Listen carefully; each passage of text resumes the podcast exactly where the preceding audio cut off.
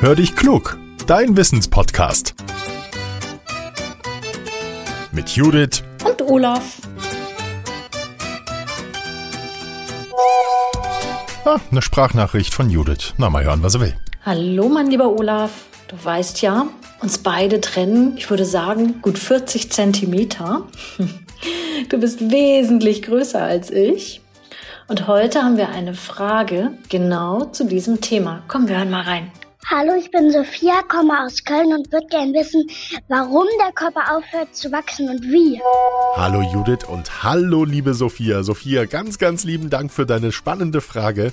Meine Kinder sind immer ganz stolz, wenn sie wieder ein bisschen gewachsen sind und vermutlich werden sie ordentlich groß so wie ich, denn ich bin gut zwei Meter lang. Das klingt jetzt erstmal toll, ist es aber nicht immer. Ich sag nur Türrahmen. Ja, das knallt dann auch mal. Da muss man aufpassen, wenn man so groß ist. Warum wächst man? Nach der Geburt wächst der Körper, weil sich die Zellen vergrößern und vor allem auch vermehren. Wie genau das abläuft, das ist in den Genen gespeichert, hast du bestimmt schon mal gehört. Gene sind sowas wie der Bauplan des Körpers.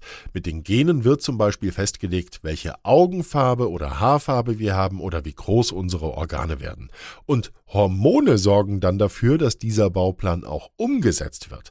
Hormone sind Botenstoffe im Körper und die lassen uns nicht nur wachsen, sondern sie machen uns auch glücklich oder traurig, sie regeln unsere Körpertemperatur und die Verdauung und sie sorgen auch dafür, dass aus einem Mädchen eine Frau und aus einem Jungen ein Mann wird.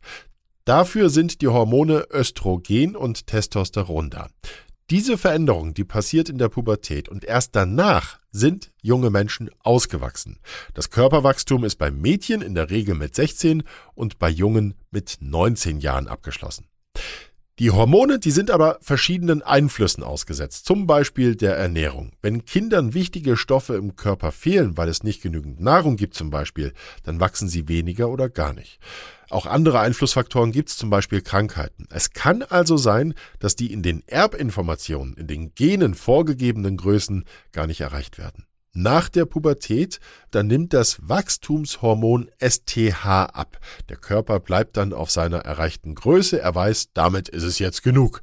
Dieses Wachstumshormon, das wird in der Hirnanhangsdrüse gebildet und dann ins Blut abgegeben, während Mädchen und Jungen noch Kinder und Jugendliche sind. Aber auch andere Hormone sind am Wachstum beteiligt. So, jetzt wissen wir, warum mit dem Wachsen dann irgendwann Schluss ist. Judith gräbt nächste Woche bestimmt wieder eine spannende Frage aus. Oder habt ihr so wie Sophia eine Frage für uns? Dann nehmt ihr bitte auch eine Sprachmemo auf, verratet uns, wie ihr heißt und woher ihr kommt und die Nachricht schickt ihr dann an hallo at podcast-factory.de und teilt unseren Podcast gerne auch, wenn er euch gefällt oder lasst uns eine gute Bewertung da, da freuen wir uns sehr drüber.